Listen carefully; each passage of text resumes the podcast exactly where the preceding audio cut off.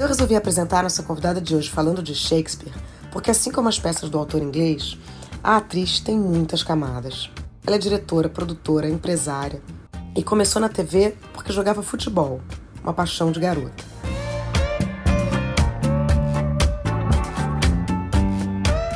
Nos últimos tempos, seu nome também foi muito falado por causa de outra história de amor. Quando eu fiz essa entrevista, em maio desse ano, Marcela ainda namorava Vitória Estrada, com quem ficou por quatro anos.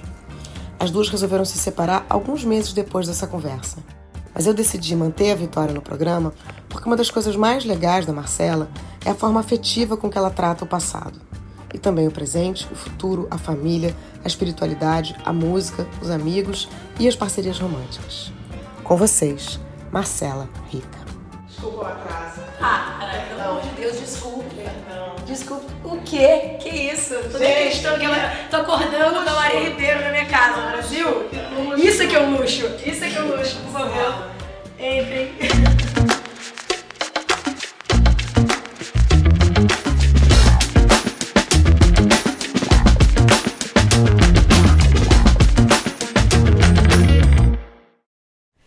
Senta aí. Posso tirar o sapato? Óbvio, por favor, pra Já, conf- já configurar Já. Intimidade. Isso, Eu isso. dei entrevista pra Tati Bernardi lá no programa dela e ela falou assim: Maria, você acha que você é, fica amiga das pessoas muito rápido?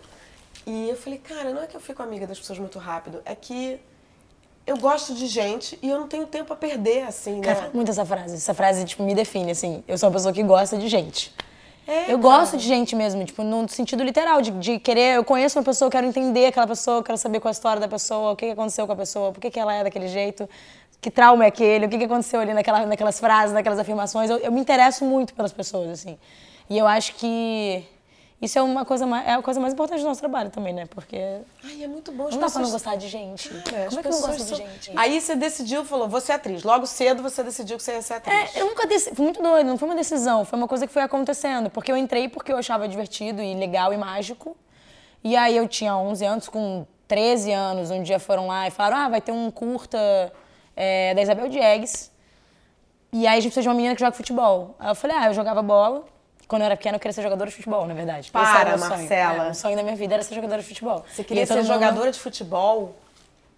Era tipo, jogava no Flamengo, na areia, era tipo, sério, assim, levava a sério o futebol. Eu, não- eu, tô, eu tô muito querendo que você goste de mim, mas eu preciso te dizer que eu sou fluminense e que Tudo nesse bem, momento a gente. Minha mãe também é, tá tudo certo. Sua mãe também gente- é? Tá, Tá fala. tudo certo. Mas assim, eu, eu queria muito. E era um desejo, tipo, de criança mesmo, assim. E todo mundo falava, você tá louca, não tem como. Imagina, né? Um esporte super machista naquela época, não tinha nem, não tinha nem a Marta como referência, não tinha nenhuma referência, basicamente. Era impossível, era esquece, tá louca, não tem como.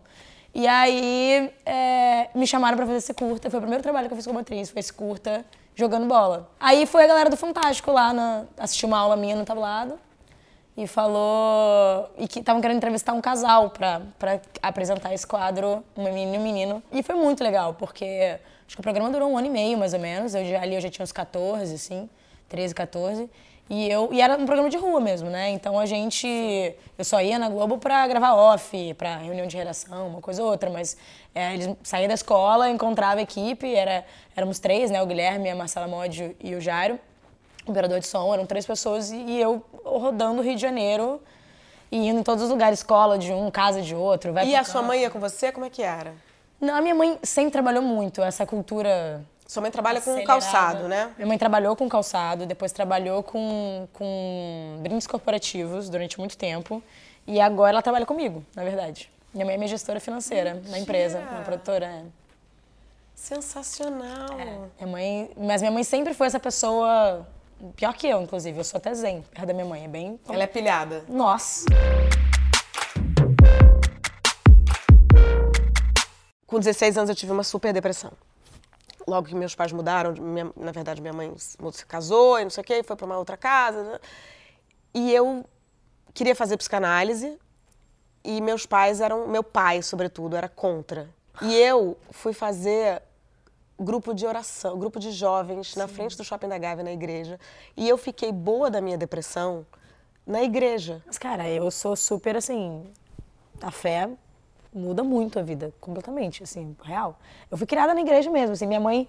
Aí tem, tem muito da história de vida da minha mãe em relação a tudo isso também, né? Minha mãe não podia engravidar, minha mãe teve, vários, teve um processo de vida super... É, de viver ali os anos 70 e muito, né?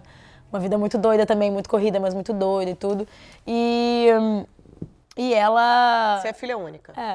Na verdade, uma coisa que, que permeia muito a minha história, inclusive acho que eu nunca falei isso em lugar nenhum, que também é um lugar super doloroso para mim, mas que, enfim, vou super abrir.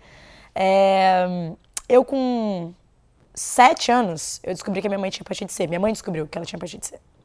E nessa época, a previsão de vida de uma pessoa com hepatite C era, no melhor dos cenários, 10 anos. E eu sou essa pessoa que está sempre atrasada é, porque eu achei que eu ia perder minha mãe muito cedo, assim, que eu só tinha mais 10 anos de vida com a minha mãe no máximo. a sua mãe abriu para você? Ela. Abriu. Minha mãe é aquela mãe que joga limpo o tempo inteiro, desde muito cedo, assim, sabe? A gente não, ela tá chorando, eu participo do sofrimento, ela tá forte, eu participo da, da fortaleza. A gente não tem, ela nunca teve medo de ser frágil do meu lado, assim. O que eu agradeço muito, porque a gente tem uma conexão, uma relação que eu, todos os meus amigos ficam apavorados, assim, como que você consegue ter isso? E é muito lindo, assim, ela é o amor da minha vida mesmo, é difícil mesmo falar disso, que ela é, ela. ela é o amor da minha vida. Mas, é, claro que para uma criança isso gera, né? E aí foram anos de terapia também para superar outras coisas, porque em algum lugar eu queria ser a salvadora da minha mãe, né? Sempre. Eu queria ser o super-herói que veste a capa e fala: Meu Deus, como eu né, salvo essa mulher de qualquer dor. Porque ver a pessoa que você mais ama no mundo sofrer Sim. é matador também, Sim. né? Para uma criança e para qualquer pessoa. Sim. Então eu até entendo os pais que filtram e têm esse cuidado. É, eu não gostaria que nada tivesse sido diferente. Eu sou completamente apaixonada por ela e pela nossa relação. Mas, é claro, como tudo na vida, né, é, tem, Sim, tem, te vários, marcou, tem te dois marcou, lados. Te deu uma, uma responsabilidade. E eu passei uma vida nessa angústia, assim, nesse lugar do... A, a doença sempre foi é, estável, né, ela nunca ficou mal, mas minha mãe precisou mudar de vida radicalmente, assim, né, não bebia uma taça de vinho, não, uma fé inabalável de que ela precisava me criar e precisava é, acreditar numa possível cura disso, e de, ou pelo menos de se manter viva com isso, né? É, e eu acho que a fé entrou aí na nossa vida. Igreja católica. Igreja evangélica. Igreja evangélica. Evangélica. É, mudou a vida inteira nesse sentido. E eu, obviamente, imagina, eu tinha sete anos, eu ia com ela. Claro. Primeiro escolinha bíblica, depois o grupo de adolescente, depois o grupo de jovem, aprendi a tocar violão. Na, quer dizer, violão eu aprendi com meu pai, mas tocava violão na igreja, aprendi a cantar na igreja, cantava na igreja, fazia teatro na igreja. É, tipo, é, é uma comunidade eu acho mesmo. Que é das assim. coisas mais fortes que existe para mim é música na igreja. É. É, é, é, uma experiência espiritual muito Nossa, profunda. É muito lindo. Muito, muito lindo, lindo, é muito lindo. Na época eu não tinha nenhuma visão política disso. Era só pura mesmo e, e, e era a minha conexão com Deus e com aquelas pessoas.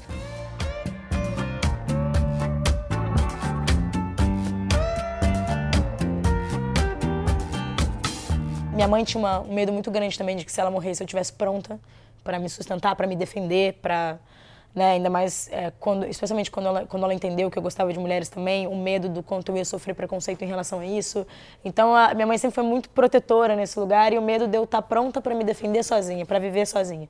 Então, eu sempre fui muito adiantada nos meus processos de vida, de idade. Eu sempre estava saindo com a galera muito mais velha, eu sempre estava trabalhando muito cedo. É, acredito também muito por conta disso, dessa força interna que tinha essa razão. E hoje minha mãe se curou depois de ser. Cara, sensacional. Isso é uma loucura. É muito bom, né? É muito lindo. Porque aí Deus é perfeito mesmo. Ela nem precisou tomar um interferon, saiu um outro remédio, ela conseguiu tomar um remédio, se E hoje, com, com o nível de vida que eu tô, a dificuldade que eu tenho de academia, eu falo às vezes que é capaz dela de eu ir ela ficar, porque ela é muito mais saudável do que eu hoje, assim. E é o maior presente. E eu acho que eu falo muito isso, assim. Eu acho que o meu maior presente na vida que Deus já me deu é isso. Tempo o com a tempo com a minha mãe. Cortar o cordão, para mim, foi um processo terapêutico de anos, realmente, né? Impor limites. Não, mãe, peraí, calma. Que é minha casa, que eu sou adulta, que foi um processo. Mas eu acho que independente desses processos, é uma escolha de vida, tá com ela, sabe? Sim, tipo, sim. com muita frequência, tá perto, não querer estar tá longe. Porque é um presente tão lindo, a, esse tempo que eu ganhei com ela, tipo, tão incrível. E ela é tão incrível que eu não eu faço questão de não desperdiçar, sabe? Sim. Eu não quero olhar para trás e falar tipo, ah, putz, não aproveitei não. Sim. Eu quero tipo, eu aproveitei mesmo e foi a melhor escolha que eu fiz. E teu pai nessa história toda é, eles separados, eles, eles tinham uma boa relação? Ou- Super, eles são melhores amigos, assim, são mega amigos. É, Mas eu sempre morei com ela, né? Então sempre foi essa conexão. Tipo, sempre- eu sempre morei com ela e com as minhas avós. Então eu fui criada essencialmente por mulheres. mulheres. Né? Meu pai é, é óbvio, é muito meu amigo, muito próximo. É, a gente tem muitas coisas muito parecidas, né? Meu pai, toda a minha influência musical, tudo que eu toco, eu canto, é muito. É a minha conexão com ele.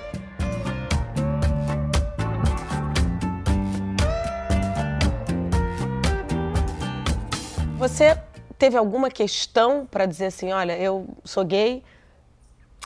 Ou foi porque você tá contando de um apoio da sua mãe meio incondicional? assim, Minha mãe é, minha mãe sempre. É, é. A prime Eu o é primeiro momento. medo, né? É, sempre foi, na verdade. É, Cara, eu me apaixonei por uma mulher pela primeira vez com 16 anos. E eu vivi isso de uma forma meio. Não era platônica, porque a gente chegou a ficar e tal, né? Várias vezes, a gente viveu meio que uma história. Mas eu não namorei, eu não vivi isso de uma forma plena, assim. Era uma coisa meio e aí, depois disso, eu namorei um, meu namorado dois anos. Não, mentira, não foi dois anos, mas tipo um ano e meio por aí. E. E aí, depois que eu terminei, eu falei, cara, eu preciso realmente entender isso. Porque isso já era uma coisa já latente pra mim, eu já entendia que eu precisava investigar aquilo melhor.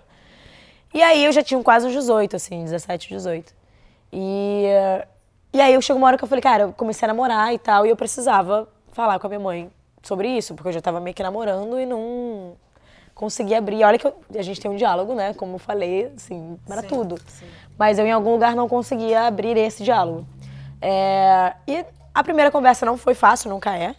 Eu acho que por uma preocupação dela muito grande em relação a isso, ao como o mundo ia me receber. E a saber que eu era atriz já, que eu já fazia novela, eu já tinha feito novela, já tinha feito muita coisa. E que existia uma, uma Isso seria uma, você expectativa em seria exposta no- nesse sentido? é, que eu ou eu ia ter que viver escondida, o que também me traria dor de alguma certa forma, ou que eu ia perder trabalho, eu não ia conseguir o sucesso profissional, teoricamente, que eu almejava por conta disso.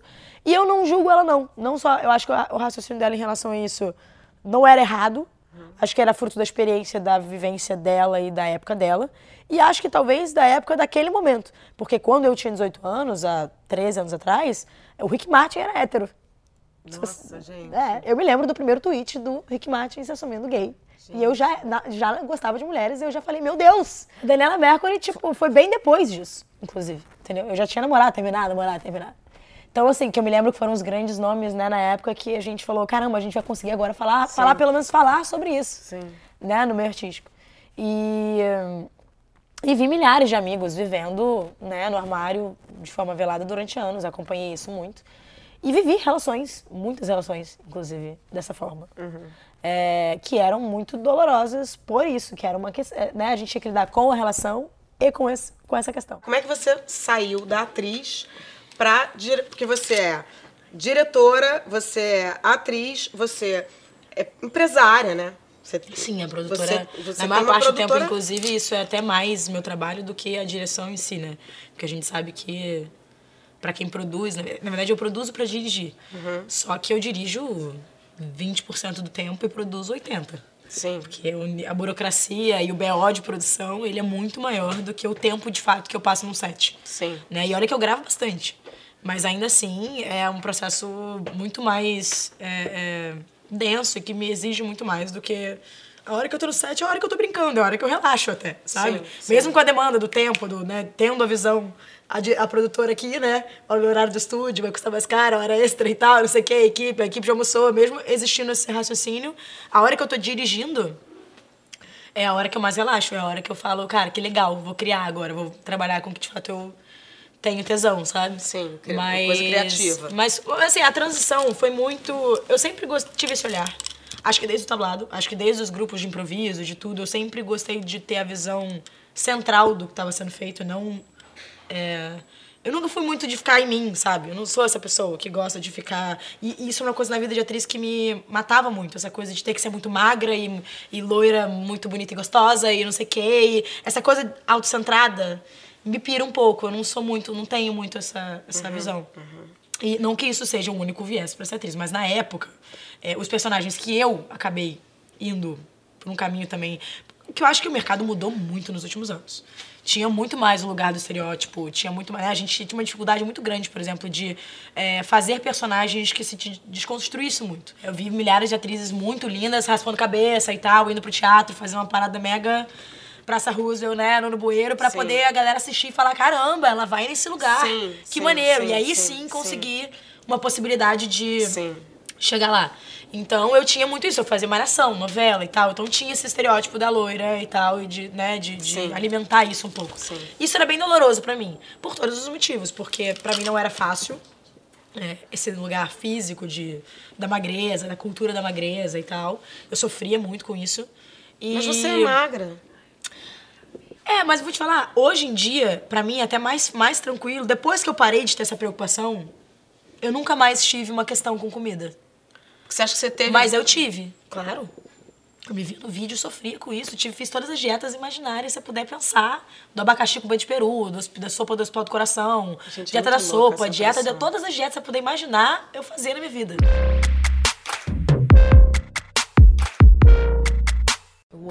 Barulho de expresso. Bem, felicidade saindo. É, gente, Chegando, é um assim, ela tá- assim, Cara, Eu também amo. o som, toda vez que eu ouço barulhos, assim, pra mim, eu, eu lembro do, Você do uma som ao redor. Você vai ficar com muito. é, Eu, eu tomo com açúcar.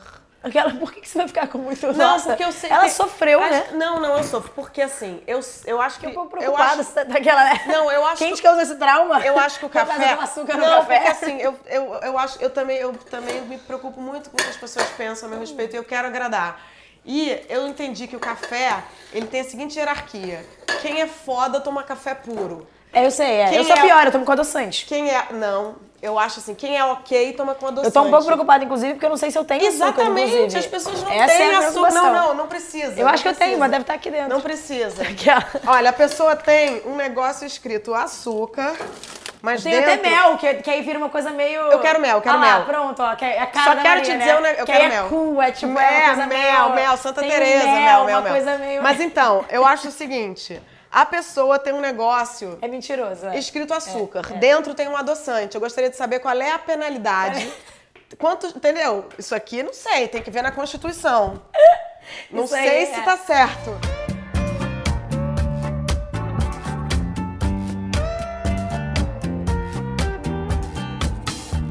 Tô aqui, a Mas velha da praça. é uma cena super natural, assim, entendeu? Só O falta. banquinho, uma coisa meio mononóbrega. Uma é, coisa... daqui a cinco minutos vai pousar um Entreguei passarinho a idade agora, aqui. né? Hã? Peguei idade agora, né? Amor, o boco da praça, eu fui. amor fui- de Deus. Eu fui longe agora, né? Foi Eu fui- num lugar maravilhoso. eu fui- porque, eu entreguei- amor- Raiz, né? Eu fui raiz agora da Raiz, televisão. É... Eu não sei mais o que perguntar. Eu, tá, eu, vou, eu vou falar uma parada que eu tava falando lá em cima que eu não. ah, Que, na verdade, acho que a gente filmou isso, né? Eu ter- terminei de, de falar. Você tinha me perguntado lá É na sua muito boa a sua sobrancelha. Você bota aqueles negócios, né? Eu aprendi isso espetam. Eu virei, eu virei a. a... Desculpa, mudei um pouco de assunto, mas isso não importa. eu né? tenho o toque da sobrancelha também, ultimamente. muito boa eu a sua gosto muito. sobrancelha. Porque a, coisa do cabelo é, raspado, você não tem muito que. Tem muito. Ah, prende o cabelo, faz um baby. Não tem, né? Por que você que tem que trabalhar com. o cabelo? Eu sempre quis, na verdade, sempre tive essa curiosidade. Acho que eu vi algumas pessoas. Sempre amei a Pink. Sempre foi uma, uma ref pra mim, assim, eu gosto muito dela. E, eh, e vi várias, várias pessoas depois, Cara Delevingne, vi, enfim, a Kristen Stewart, que fizeram isso uma época. Fiz uma novela com a Santoni, nessa da Cláudia, Sim. que ela raspou o cabelo. E eu sempre tive essa vontade, tipo, cara, como seria isso? É, mas nunca tive coragem também por conta da carreira, óbvio, né? Você se limita num lugar um pouco Nossa, aquele complicado. cabelo, Deus, é, é uma coragem, É, né? e o meu cabelo era uma coisa que me tra- trazia muito personagem, porque meu cabelo era virgem, assim, né? Era, era- aquela era cor natural mesmo. Então era um cabelão loiro e tal, com uma cor muito específica, né? Então eu mexia muito pouco no cabelo. E, mas eu sempre quis, na verdade. E eu acho que. Mas eu acho que tem a ver com. Em algum lugar também tem a ver com esse momento, sabe? Essa hora que eu chutei mesmo tudo e falei. Eu não quero mais me privar de fazer nada, de Sim. ser eu 100%. Não só com os meus amigos e com a minha família, não. Em qualquer lugar que eu esteja, sabe? Numa reunião de trabalho, no Instagram, na- em casa, nos stories, na casa de quem for, eu, vou, eu sou eu. Hoje eu sou 100% eu. E, cara, a minha sexualidade é parte de quem eu sou. Porra. Né? A gente é sexual o tempo inteiro também. Sim, sim. Então, ainda mais no nosso trabalho. Eu, quando falo de arte, eu quando falo de dramaturgia, quando falo de relação, tem sexualidade envolvida. Claro. O jeito que eu me relaciono com, com alguém, Lógico. seja até né, amigavelmente, Eros, viva Eros. tem É, Tem Eros. tem isso envolvido. Claro. Então, é, ter que criar uma coisa que não é, sabe? É, é uma vida em cima de uma vida, é muito ruim. Então, assim, isso é uma coisa que eu vou ser grata à Vitória pro resto da minha vida. E eu acho muito é, foda, não sei se pode falar palavrão, Pode mas tô falando tudo. mesmo. Pode falar É, o quanto a gente fez isso de uma forma só natural e orgânica, só porque realmente pra mim era um movimento de libertação que eu precisava viver, que era autêntico e honesto, mas o, o quanto essa honestidade impactou outras pessoas. E, o e que bom que a gente Alguém já, te, conseguiu. alguém já te agradeceu? assim? Muito. Recebo muitas mensagens sobre isso. A gente deu um beijo no domingão. Não acredito. É, sabe, tipo, é, assim, no, no final dos Famosos, aquele momento do domingão mais é, audiência, tipo, sete da noite de um domingo, na Amor, Globo, arrasou, sabe? tá aqui. Então, assim, é, Arrasou. as pessoas usam o nome de Deus para balizar e para justificar. Ela- Elas, elas balizam um discurso de ódio em nome de Deus. É muito grave isso. É uma das piores coisas. E eu tenho um desejo muito profundo em algum momento de conseguir falar de fé e falar desse. Porque é, é muito a base de quem eu sou na vida, assim. É, falar de Deus para as pessoas é, da comunidade que eu acho que tem uma é, fecham muitas assim muita gente tem depressão muito profunda tem um lugar de vulnerabilidade muito foda assim sabe? Sofreu muita agressão na vida.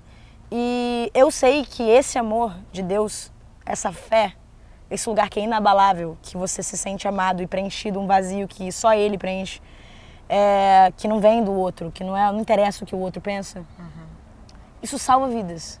Salva mesmo. Salva, sabe? Isso te salva. É real, esse, esse- esse- assim. E é o amor que salva, não é o pastor que salva, não é a salvação da igreja, entendeu? Sim. É o amor de Deus que salva. E salva mesmo, salva da depressão, salva, salva por essa crença de que você é amado. As pessoas querem ser amadas, elas querem ser Vistas, vistas né? enxergadas, respeitadas. E Deus ama a gente. E isso pode salvar muita gente. E as pessoas fecham essa porta por causa de outros homens que falam, não, aqui você não pode entrar. Você não tem, você não é digno desse amor, você não esquece, você não cabe aqui. Deus é Deus, e aí tem a religião. Eu acho que quando a religião é um veículo para você é, congregar e estar e falar de amor e estar com Deus, ela é muito legal. Mas quando ela é só uma instituição que te dá limites e valores e, e- e valores que nem sempre são né, são religiosos e não é, espirituais, sabe? São Sim. valores tipo que são Exclu- criados Excludentes, né, também, né? é, e que, e que historicamente são políticos. Porque a religião, ela sempre foi política, né? Tipo, se a gente vai voltar lá atrás, Sim. é político pra caramba. Sim. Então, assim, não dá pra agora, nesse momento, a religião ser isso. Não dá pra religião dizer onde eu posso entrar, onde eu não posso entrar. Entendeu? Não dá pra agora, é, tanto tempo depois, a gente tá aqui querendo falar de amor e de vidas, de, né, de pessoas, de gente que a gente gosta.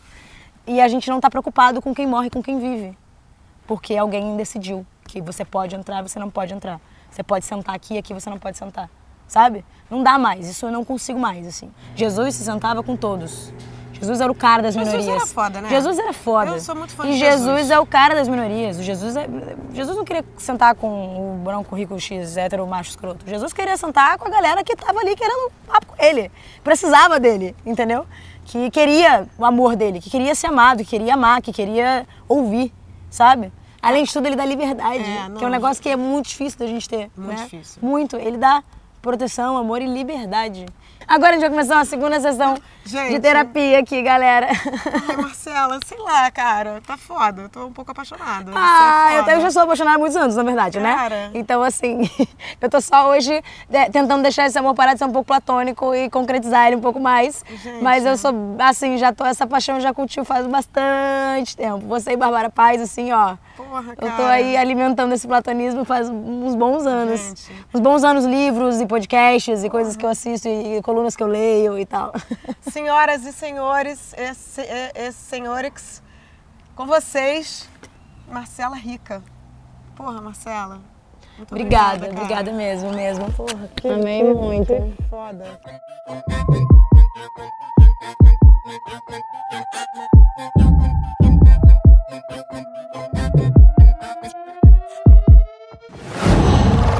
Qual?